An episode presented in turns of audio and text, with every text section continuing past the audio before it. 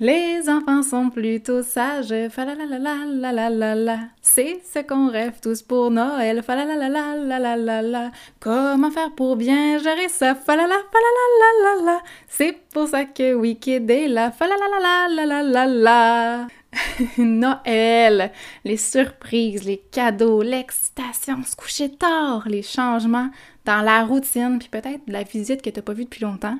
Ça, c'est si t'es chanceux puis que t'habites en Abitibi ou dans le nord du Québec, en France, en Suisse, aux États-Unis, au Pérou ou ailleurs dans le monde. D'ailleurs, je vous salue, mes chers auditeurs d'ici et d'outre-mer. Si tu reçois de la visite puis que tu habites à Montréal, ben c'est surtout parce que tu es téméraire. Parce qu'en principe, si tu le savais pas encore, cette année, les fêtes vont se dérouler dans notre tout petit cocon familial. Fait que, hey, profite-en pour passer tes journées en pyjama depuis le temps qu'on en rêve tous. Personnellement, sans rien vouloir enlever à ma famille élargie, je déteste les casse-têtes des fêtes où il faut faire fitter cinq parties de famille en quatre jours. Puis, avec des jeunes enfants, c'est de l'organisation puis de la gestion en city. tu sais, il faut essayer de trouver le côté positif, hein, puis surtout lâcher prise sur les choses plates qu'on contrôle malheureusement pas cette année. Donc, ce sera une gestion de moins pour cette année, puis je prends ça comme un petit cadeau parce que je suis certaine qu'on va passer un Noël mémorable malgré tout. Puis je me console en me disant qu'éventuellement, ben on va avoir tout le temps du monde pour voir les différents membres de notre famille à notre rythme, sans stress et en toute sécurité surtout. Vec, si t'as des enfants, parce que je me doute si t'écoutes mes podcasts, ce sera peut-être pas un congé des fêtes qui sera pour autant de tout repos pour toi. On le sait, les enfants puis les changements dans la routine, ça peut facilement faire des flamèches, surtout chez les tout petits. Chaque année, la période des fêtes, c'est un des moments de l'année où on doit, ben, tout comme le reste du temps, mais il faut continuer à appliquer un des principes fondamentaux de l'éducation positive, c'est-à-dire écouter et comprendre le point de vue de ton enfant. Ça, ça veut dire essayer de te mettre dans ses bobettes pour mieux cibler ses besoins puis ajuster tes interventions avec lui. C'est vraiment la base de l'éducation respectueuse, puis j'en parle souvent de comment l'enfant vit les choses. C'est exactement à ça que servent toutes mes analogies. Des fois, on va vite, on réfléchit pas à comment nos enfants peuvent se sentir quand, par exemple, euh, on leur enlève un objet des mains sans les prévenir ou qu'on leur mouche le nez sans les aviser. Là, c'est le moment parfait pour ralentir la cadence. Il n'y a pas de presse à s'habiller pour aller à la garderie. Il n'y a pas de roche pour manger en vitesse le soir pour aller au cours de danse. En général, on mange vite, on parle vite, on bouge vite. Ben là, t'as peut-être deux ou trois semaines à la maison avec tes enfants où vous devez pas vraiment sortir de la maison. Fait que c'est le temps de mettre en application le fameux slow living. C'est le temps de prendre le temps d'observer tes enfants, leur laisser un peu plus de lead au niveau de leur autonomie. C'est là le temps de les laisser choisir ses vêtements seuls, de se pratiquer à s'habiller seul, c'est le temps de se pratiquer à faire le jeu autonome. Si tu as besoin de trucs pour y arriver, c'est le sujet de l'épisode 11. Mais c'est là le moment où tu peux laisser ton enfant un peu plus découvrir son autonomie.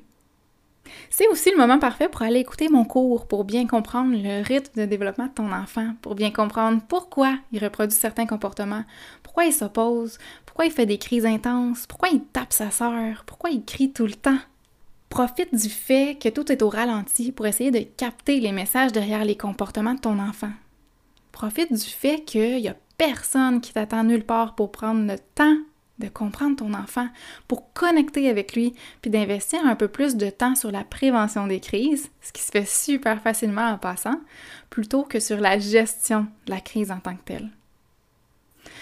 Deuxième chose, tu pourrais être tenté de slacker sur les consignes, d'être plus flexible sur tes différentes limites. Si par exemple en temps normal, tu demandes à tout le monde d'être assis à la table au repas, que les écrans sont fermés puis qu'il n'y a pas de jouets ou de livres à la table, mais que là, durant les fêtes, tu permets à tes enfants d'écouter la télé en mangeant ou d'apporter un jouet à la table. Mais quand tu vas vouloir resserrer ta consigne à ce que c'était avant, ça va devenir vraiment problématique. Pas de façon permanente, mais attache ta tuque avec la broche parce qu'au retour de la routine normale, quand tu vas resserrer 3, 4 ou 10 consignes en même temps, ça se peut qu'il y ait 3, 4 ou 10 crises en même temps. Attends-toi à tout un branle-bas de combat. Je te rappelle que ton enfant, il n'a pas la notion du temps. Lui, il ne peut pas savoir que c'est une permission temporaire puis que dans deux, trois semaines, la limite va se resserrer comme avant. Quand tu vas retourner à ta limite d'avant, à la consigne initiale, ben ton enfant, il va pas trop comprendre pourquoi tout à coup ça change, puis ça va être le retour du testage des limites ou de crise en lien avec un mécontentement ou une incompréhension, puis ça, il faut les comprendre. Tu ton enfant, il va pas nécessairement faire de lien que c'est une période spéciale en ce moment. Alors, choisis avec beaucoup de soin les consignes et les limites que tu veux changer si jamais tu le fais. Questionne-toi avant à savoir si tu le fais pour qui.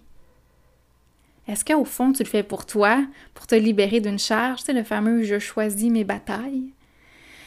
Tu changes une consigne pour faire plaisir à tes enfants, mais est-ce que pour eux, ça va faire une réelle différence?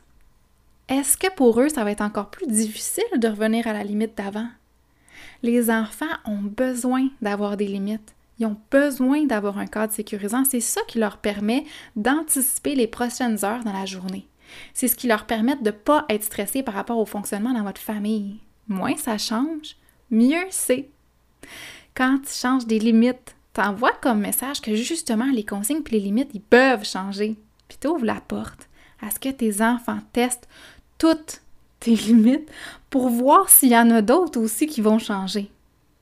Fait que change pas tes limites pour leur faire plaisir parce que tôt ou tard, ce sera pas le fun pour personne.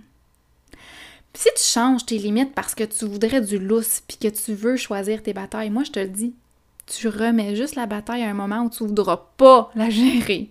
Préfères-tu prévenir puis désamorcer des tempêtes d'émotions maintenant pendant que c'est les vacances puis que tu le temps? Ou tu préfères désamorcer des tempêtes d'émotions d'enfants mécontents, hérités du changement de routine, des journées plus épuisantes à la garderie, quand toi, tu vas être fatigué de tes journées de travail? Pour moi, la réponse est simple. Choisis aucune bataille. Mes limites vont demeurer les mêmes parce qu'il y a une raison à la base qui a fait que j'ai choisi de déterminer ces exactes limites-là pour le bien-être puis la sécurité de mes enfants. Fait que ça fait moins de stress pour moi, moins de stress pour mes enfants, au fond. C'est ça qui est le plus simple. Puis il y a une différence quand même entre devenir plus permissif puis changer les limites et de faire des choses spéciales de Noël. Faire un pique-nique de Noël au pied du sapin, ça change pas ta limite. Écouter un film de Noël en après-midi après la sieste, ça change pas ta limite. Rester en pyjama toute la journée, même en dessous d'un habit de neige, ça change peut-être pas ta limite. Tu peux faire plein de choses cool puis spéciales sans pour autant modifier les consignes ou les limites qui offrent un cadre sécurisant. Si dans ta tête, tu dis la phrase suivante Hum, est-ce que je lui permets juste pour aujourd'hui ben, ta réponse devrait automatiquement être non. Puis tu le sais au fond de toi. Tu veux faire plaisir à tes enfants, ça je te comprends, mais tellement. Mais il y a plein d'autres façons de le faire. Pendant le congé des fêtes, la structure demeure importante. Parlant de structure, ça veut dire que la routine est quand même encore importante. Dans un monde idéal, tout ce que tu peux garder comme avant, fais-le. Ça, ça veut dire que si ton enfant a l'habitude de manger à 11h30 puis dormir à midi et demi, ben essaye de garder ça comme ça. Si après le souper, vous aviez souvent une routine similaire à genre on soupe, on prend le bain, on met notre pyjama, on fait des jeux calmes, on se brosse les dents, on lit une histoire, on fait dodo, ben essaye de garder ça comme ça. Si tu veux ajouter une deuxième histoire, tu peux. Si tu veux prendre un bain avec de la mousse, vas-y. L'idée, c'est de garder la base de la routine le plus comme avant possible. Je dis toujours aux gens, quand il y a quelque chose qui fonctionne bien, pourquoi le changer? Puis ça, c'est bon pour tout. Par exemple, si je dis que d'écouter une émission de télé deux heures avant d'aller faire dodo, c'est pas l'idéal parce que ça peut retarder l'endormissement des enfants, mais que chez toi, ça pose aucun problème, puis que ça fait partie de votre routine, ben go for it ce qui fonctionne, on le change pas. Mais si dans ta routine, il n'y a jamais eu télé le soir, puis que pendant les fêtes, tu ajoutes une émission de télé après le bain, oui, ça pourrait devenir un peu plus problématique, soit en nuisant l'endormissement, ou pour revenir à ce que je disais tantôt, ça risque d'être difficile à couper après les fêtes. Est-ce que ça veut dire que la routine doit demeurer fixe, inflexible, puis que tu peux pas rien faire de spontané? Eh, ça serait plate en hein? Non, vraiment pas. Parce que le but, c'est pas juste de se faire chier avec une routine, excusez-moi. C'est d'offrir un cadre dans lequel notre enfant est confortable, dans lequel il peut naviguer en anticipant ce qui s'en vient, un peu comme toi avec ton GPS. Quand tu peux envisager les prochaines rues à prendre, mais ben, ça te sécurise, ça te rassure, ça te permet de demeurer calme, détendu puis en contrôle. Donc dans ce cas-ci, il y a moyen de modifier une routine. On parle d'une routine d'événement. Rapidement, une routine d'événement, c'est quand quelque chose survient dans ta journée puis qui modifie la routine habituelle. Un peu comme si tu avais un rendez-vous chez le médecin ou chez le dentiste en pleine heure du lunch. On doit s'adapter, puis la meilleure façon de le faire, ben, c'est de préparer notre enfant en l'avisant d'avance des prochaines choses qui s'en viennent à l'horaire. Donc, tu pourrais très bien utiliser la routine d'événement si jamais tu souhaitais faire un changement important dans ta routine. Ça aurait été un point d'importance capitale, les routines, si par exemple tu avais eu à te rendre dans des différentes festivités familiales. Noël, puis les fêtes familiales, les rencontres familiales, les fêtes d'amis, c'est probablement, voyons, c'est probablement une des choses qui casse le plus la routine des enfants. C'est euh, aussi souvent dans ces moments-là où on observe les enfants avoir des comportements dérangeants, faire plus de crises ou chercher plus l'attention. Mais comme cette année, il ne devrait pas y avoir vraiment ce genre de réunion familiale-là, ben, je ne vais pas m'attarder sur le point de la routine. Mais si jamais tu as envie de mieux comprendre l'importance des routines sur le développement de tes enfants, puis les différentes façons d'offrir des routines d'événements ou d'aider nos enfants dans les différents changements, ou peut-être même t'aider toi à mieux déterminer et mettre en place des limites claires, ben je t'invite à consulter le module 3 de mon cours qui porte sur les 5 clés indispensables pour retrouver une harmonie familiale. Mon quatrième truc que je te suggère fortement de faire, puis tu vas m'aimer pour celui-là, c'est d'être ton meilleur ami. Mais oui, accorde-toi du temps pour toi. Faut arrêter, les super parents, de se dire que c'est égoïste de prendre du temps pour soi. Faut arrêter de se sentir coupable de laisser les enfants jouer seuls ou de les laisser jouer avec maman ou papa pendant que l'autre parent prend du temps pour lui. C'est pas égoïste. C'est juste humain. Puis tu sais quoi? C'est pas juste à toi que tu fais un cadeau, c'est à toute ta famille. Quand tu prends le temps pour toi, tu t'accordes de l'importance. Puis ça, ça fait vraiment du bien au moral. Puis quand on a le moral content, ben on est plus patient, on est plus relax, on est plus calme, on est content. Une maman ou un papa plus calme, ça fait des bien plus belles activités, ça fait des bien meilleurs moments en famille. Faut jamais oublier que tu es le miroir de tes émotions. Ça, ça veut dire que tout ce que tu ressens, le stress, la frustration, l'angoisse, ben ton enfant le sent. Même si tu le caches super bien, ils sont super bons, les enfants, pour détecter les changements dans ton humeur, dans tes gestes, dans ton thème de voix, dans tes actions, parce qu'ils analysent tout. Qu'est-ce qu'il y a quelqu'un dans ta famille qui te regarde tous les jours, qui t'analyse, c'est tes enfants. Puis ce que ça fait, c'est qu'ils vont pas nécessairement le dire, mais ça va affecter leur humeur à leur tour. Puis ça, c'est un fait scientifique. On appelle ça les neurones miroirs. Donc, il y a des recherches sur le cerveau qui ont démontré que quand un humain vit une certaine émotion, qui arrivait à le transmettre la même émotion à un autre humain qui était devant lui. C'est un peu ce qui explique pourquoi, quand quelqu'un pleure devant nous, ben, on vit un peu la même émotion, on vient les yeux pleins d'eau, même si la tristesse, elle nous appartient pas. Quand on vit une émotion, il y a certaines neurones dans notre cerveau qui s'activent. Fait que les recherches ont démontré que quand on est en face d'une personne qui vit une certaine émotion, qu'elle soit positive ou négative, les mêmes zones de cette personne-là s'activent dans son cerveau que dans le cerveau de la personne qui vit l'émotion. Donc oui, quand tu te reposes, quand tu prends un bon bain pour te relaxer, c'est un cadeau que tu fais à toi puis à toute ta famille. Parce qu'il vaut mieux avoir un parent détendu puis heureux qu'un parent toujours présent à chaque instant, mais tendu ou fatigué. Il y a deux catégories de choses. Les choses dont tu dois faire et les choses que tu veux faire. En ce moment, tu es probablement en vacances. T'es pas attendu nulle part. Tu vas pas recevoir de visite. T'as pas besoin d'avoir une maison spick and span. T'as pas besoin de cuisiner pour une armée. T'as pas besoin de passer deux heures à te préparer. Mais si ça te fait du bien, fais-le. Ce que je veux dire, c'est que là, c'est le moment où tu as du temps. Donc, priorise les choses que tu veux faire au lieu des choses que tu dois contrairement d'habitude. Les choses qui sont pas d'importance capitale, comme faire le ménage, par exemple, tu peux les mettre de côté pour plus tard. Concentre-toi sur les choses que tu as envie de faire qui te feraient du bien. Ensuite, pour ton enfant, c'est important d'avoir des attentes réalistes. Ce serait important que tu te questionnes souvent à savoir si tu places ton enfant dans une situation où il va vivre une réussite ou un échec. Personne n'aime vivre des échecs, même pas tes enfants. Par exemple, si tu as envie de faire une activité de peinture, mais que tu regardes l'heure et que tu vois qu'il est 4h30, ben, tu as une demi-heure avant de commencer le souper. Est-ce que tout est en place pour que mon enfant soit en mesure de réussir l'activité? Oui, en ce moment, j'ai le temps de faire une activité, mais est-ce que le timing est bon? Connaissant mon enfant, il commence probablement à être fatigué, à avoir faim, ce qui risque de faire en sorte qu'il va pas bien participer à l'activité, qu'il va pas être concentré ou qu'il va pas bien écouter les consignes. Euh, ça fait qu'il y a un risque un peu plus élevé que moi je sois impatiente et que lui se désorganise, surtout au moment où il va devoir ranger l'activité même s'il n'a pas terminé sa peinture parce que c'est temps d'aller souper. Mon petit doigt me dit que je place pas mon enfant dans une situation où il y a un gros taux de réussite. Donc, t'es mieux de garder ton activité peinture pour un autre moment que celui-là, si t'as pas envie que ça finisse mal.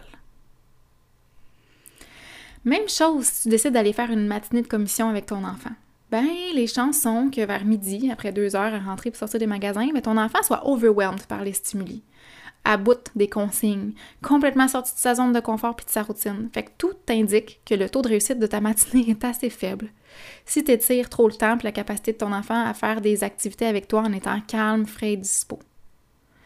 Ça risque de mal finir, ça risque de finir en crise de bacon inexpliquée dans l'allée de biscuits à l'épicerie.